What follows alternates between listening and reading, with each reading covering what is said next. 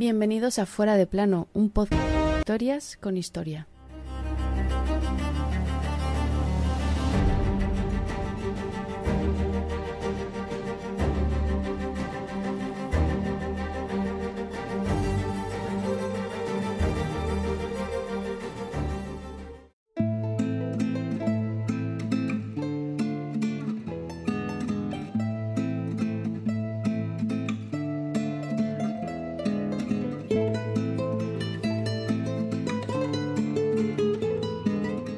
Aquel 16 de noviembre de 1532, el último líder de un gran imperio del mal llamado Nuevo Mundo recibía en audiencia a esos larguiruchos, barbudos, blancos que habían llegado de tierras lejanas. Ese líder era Atahualpa Yupanqui. Ese imperio era el imperio inca y esos extranjeros estaban encabezados por Francisco Pizarro. Hoy te contamos el final de uno de los grandes imperios de la historia, uno de los incas.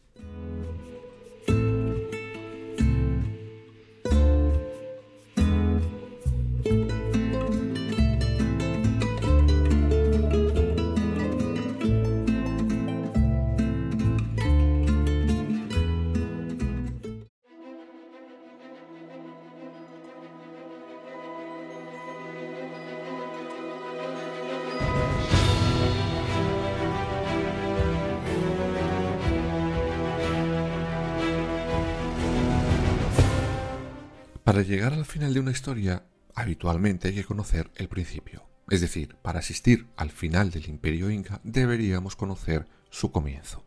Pues bueno, este es un poco legendario. Y lo es porque a los dos fundadores de la dinastía de los llamados Trece Incas se les llama precisamente Incas legendarios. Ellos fueron Manco Capac y Mamaoclo. Hay muy pocos datos reales de ellos. Se supone que nacen a orillas del lago Titicaca, en plena cordillera de los Andes. Se supone también que por orden del Sol emprenderán un viaje que les llevará a fundar la ciudad de Cuzco. Y hasta ahí. Pero entonces, ¿de dónde sale este gran imperio de la historia? Pues tendremos que esperar unos cuantos incas más hasta llegar a ver su gran desarrollo, en concreto al noveno inca, Pachacuti Inca Yupanqui.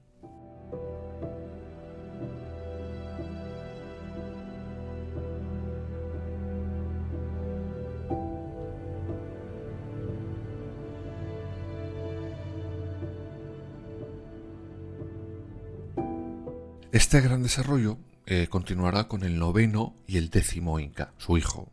Con ambos, el imperio Inca llegará a tener los actuales Ecuador, Bolivia, Chile y Argentina. Como veréis, nada que ver con fundar una sola ciudad como Cuzco. El imperio Inca se organizaba como los reinos europeos, es decir, uno lleva la corona y tiene su repuesto en su hijo. Pero ¿qué pasa si tiene más de uno?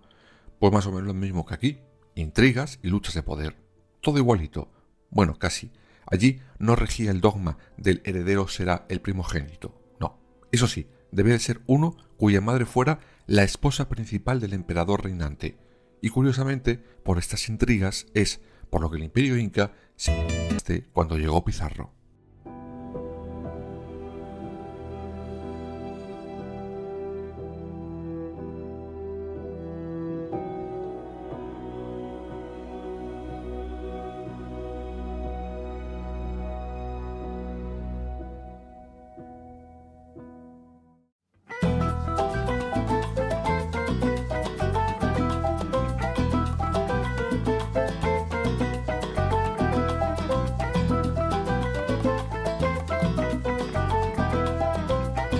Vayamos ya a conocer a nuestros dos protagonistas de hoy. Comenzamos por el emperador inca. En 1528, el emperador Huayna Capac muere y sus dos hijos, Huáscar y Atahualpa, están a tortas por hacerse con el poder. El heredero legítimo era Huáscar, pero su hermano decidió levantarse en armas. Durante seis largos años se enfrentan en una guerra civil, de la cual salió vencedor Atahualpa. Pero el imperio salió dividido, pues no todos admitían su victoria. Por si esto fuera poco, al imperio inca le está azotando un gran problema, la viruela. Esta enfermedad, llevada como souvenir por los europeos, estaba corriendo más rápido por su imperio que los propios conquistadores. De hecho, al padre de Atahualpa será lo que le haga pasar a mejor vida.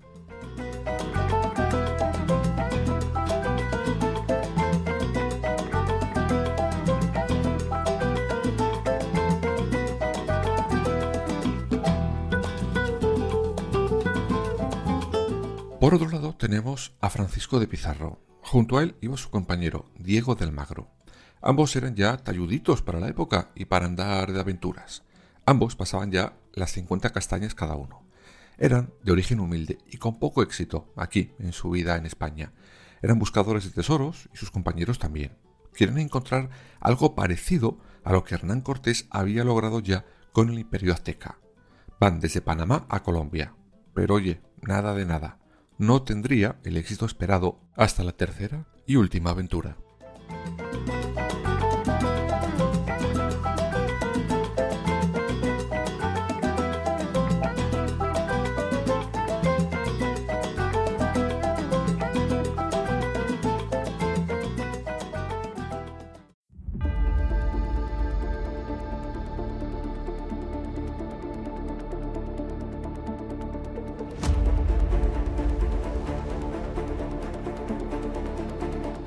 En 1528 encuentran una barca llena de tesoros y se frotan las manos.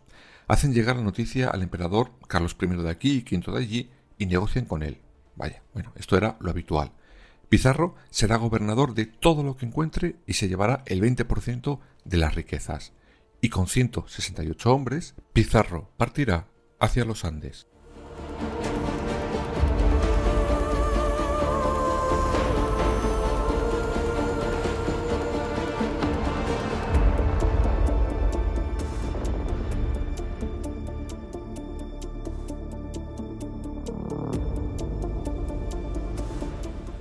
Tres años después, Pizarro avanza, lento pero seguro. Se le unirán más hombres hasta formar un total de 260 personas a su cargo. Y continúan avanzando. Y mientras avanza, cada vez tiene más claro que hay una civilización enorme por esas tierras, y que además es una civilización próspera. Y si lo es, es porque tienen oro y tesoros. Y como al tío Gilito se le pusieron los ojos en blanco de pensar en eso.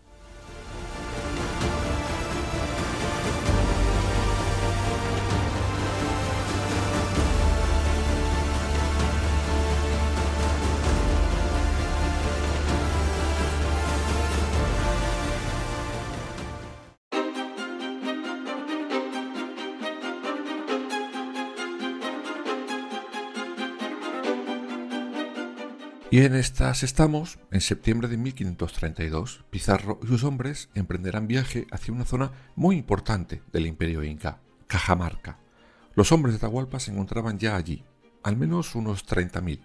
Allí se encontraba el nuevo emperador preparando su entrada triunfal en Cuzco después de haber vencido a su hermano Huáscar. Pero el 15 de noviembre le cambiarían los planes. Ese día Pizarro entraba en Cajamarca.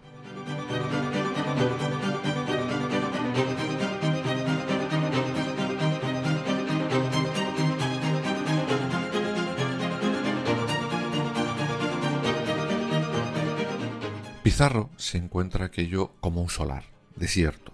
No había nadie.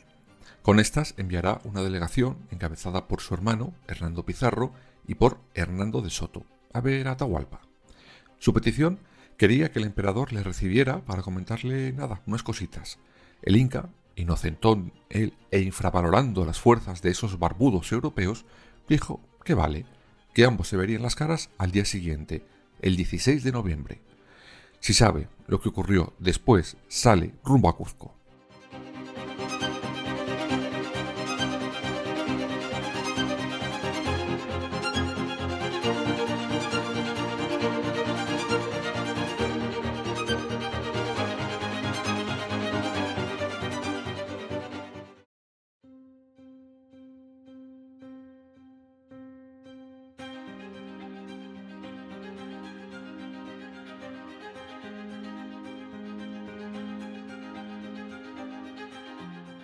Día siguiente, desde Cajamarca, Pizarro y los suyos ven llegar a la gran comitiva de Atahualpa, llena de color, por todos los lados, mientras éste intentaba escudriñar las armas que traían los incas. Pizarro había dado orden a sus soldados para que se escondieran. Por fin llega a ver la litera real donde está el emperador. Sí, viajaba en litera. Era de signo divino. Esta la llevaban solo ochenta hombres. Dentro, Atahualpa lucía la mascapaicha, la típica borla roja engarzada en oro que pendía de una cinta de lana que formaba el tocado real. Sobre el pecho un espectacular collar de esmeraldas. El trono recubierto de oro y plata. Vamos, que iba sencillito este Atahualpa.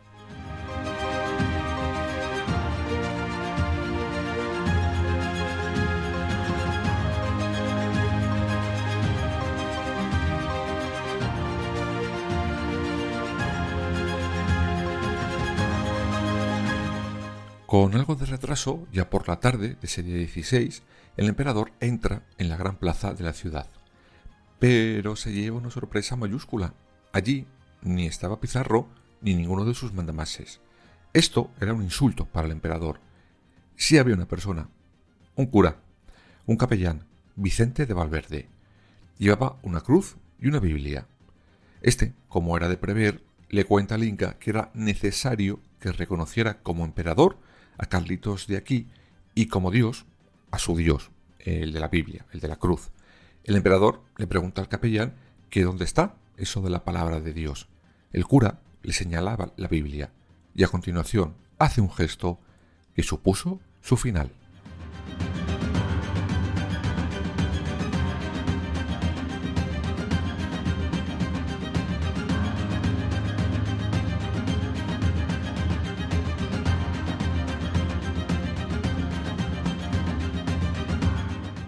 Incas, como todos los pueblos andinos, no conocían la escritura, estaban acostumbrados a los oráculos, que les hablaran, por decirlo así. Por eso, cuando el capellán le señala a Atahualpa la Biblia, éste la coge, la mueve y la tira al suelo, y dice que a él ese libro no le habla, ni le dice nada. ¿Para qué habrá hecho eso? Pizarro, nada más ver eso, dio las años después de que comenzara la emboscada de Cajamarca.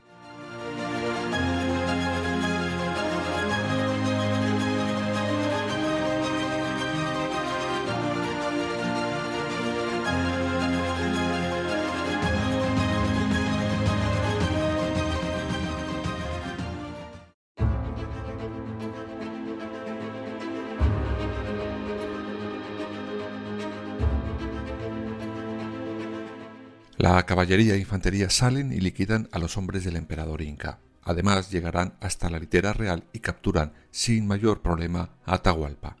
A empujones se lo llevan dentro del palacio real. Allí estará hasta unas horas después, donde un amable bizarro invitará a cenar a su prisionero, a Atahualpa Yupanqui.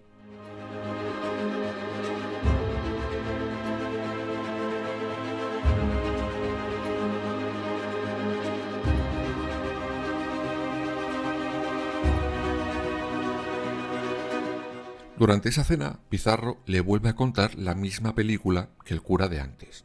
Oye, mira, Atahualpa, que el único y verdadero Dios que es es el mío, y lo es porque me lo han dicho. Mm, mira a ver si apoyas a mi emperador, Carlos V, que es muy majo y muy bueno, y que si os hacéis amigos, él te protegerá. Tú a cambio solo tienes que hacer nada, una cosita, poner tu imperio a mis pies. Yo me quedo con una parte y el resto es para mi emperador. ¿Qué te parece? ¿Firmamos? Pues va a ser que no.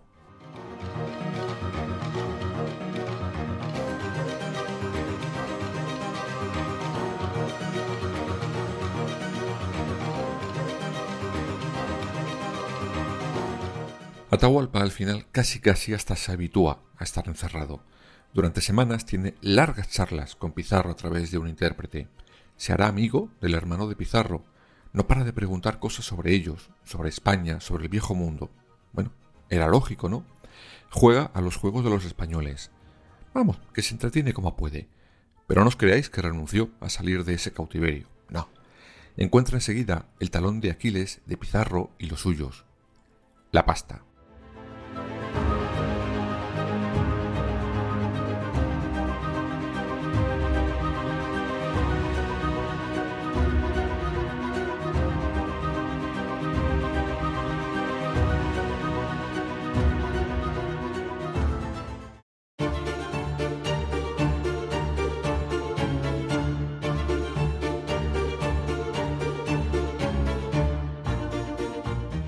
El emperador inca empieza a describir a Pizarro las grandezas de su imperio.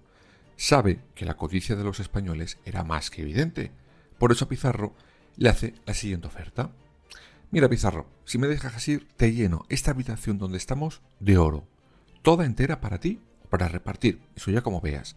Y por si esto fuera poco, te la lleno dos veces más con piezas y lingotes de plata. ¿Qué? ¿Hay trato? Oye, parece que sí.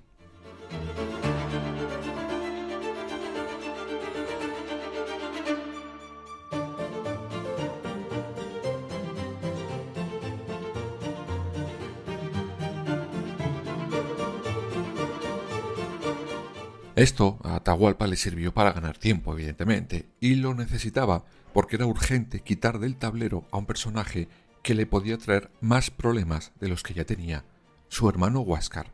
Recordemos que él era el legítimo heredero. Si Pizarro hablaba con Huáscar, a él le quedarían dos telediarios, pues ni con promesas de oro saldría vivo de ahí. Por eso consigue hablar con sus seguidores y liquidan a Huáscar. Se le ordena a uno de los sus generales que lo cumple y después marchará hacia Quito, donde le esperaría otro general y juntos irían a rescatarle.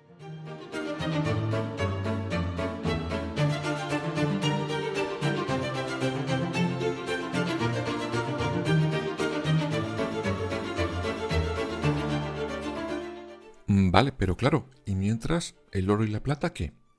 Pues a ver, llegar llegaban, pero con una lentitud que desesperaba Pizarro. Con tanta espera, lo que consiguió Atahualpa fueron dos cosas y ninguna buena. La primera, que a Cajamarca llegaran más soldados, pero del lado español. Y la segunda, y más importante, que Pizarro captura al general de Atahualpa y éste, después de torturarle, canta hasta la traviata sobre los verdaderos planes del Inca. Ese será un punto de inflexión en la relación entre Pizarro y Atahualpa, una relación que cambió radicalmente.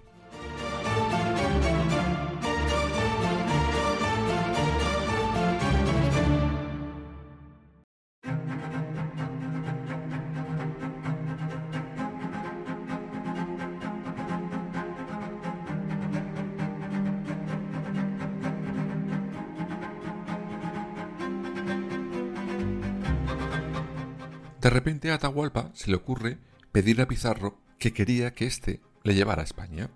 Quería hablar con su emperador, de igual a igual, y negociar con él. El hermano de Pizarro, Hernando, está de acuerdo con esa idea, pero sus diferencias con Diego de Almagro hacen que a éste le manden a España el 12 de junio. Justo un día después, el gran cargamento de oro llega por fin a Cajamarca. El precio de la libertad de Atahualpa estaba pagado o eso pensaba.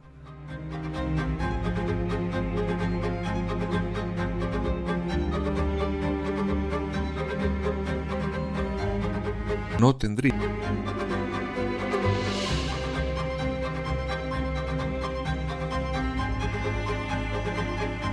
Y es que la verdad que Pizarro no tenía la más mínima intención de dejar escapar al emperador inca.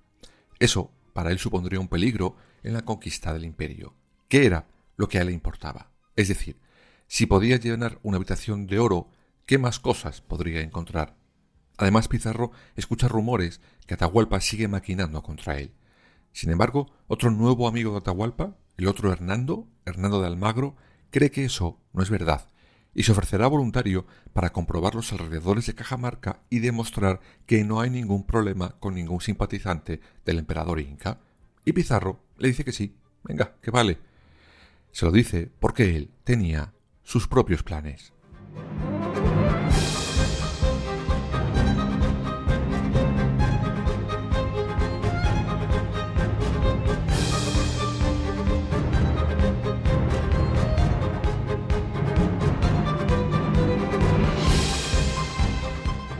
Y ese plan no era otro que juzgar, y cuando digo juzgar quiero decir condenar, a Atahualpa Yupanqui.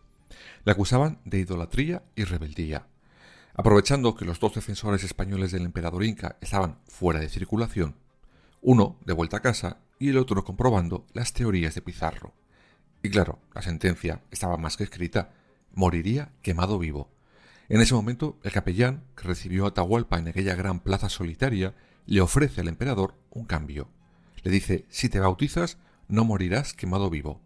A ver, no me entiendas mal, morir vas a morir, pero si mueres, como cristiano, lo harás a garrote. El emperador accede. Entre Málaga y Malagón, eligió Málaga. Y aquel 26 de julio de 1533 Francisco de Atahualpa moría ejecutado a garrote, y con él el imperio inca.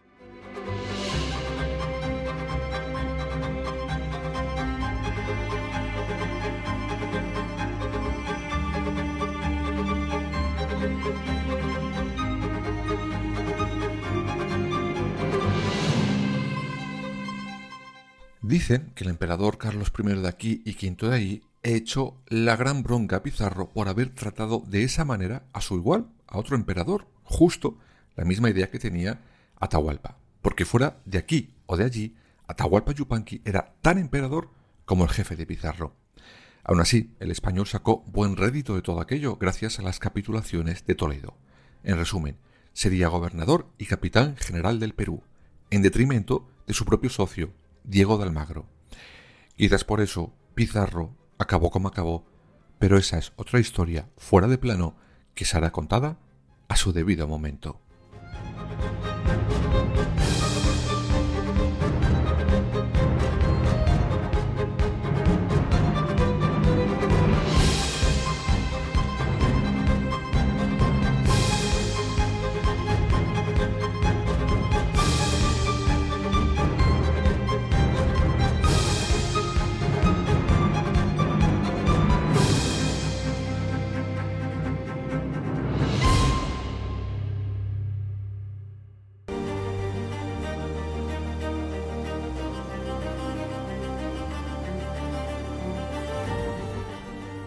Fuera de plano. Suscríbete en las principales plataformas y síguenos en nuestras redes sociales, Instagram, Twitter y Facebook. Fuera barra baja de plano.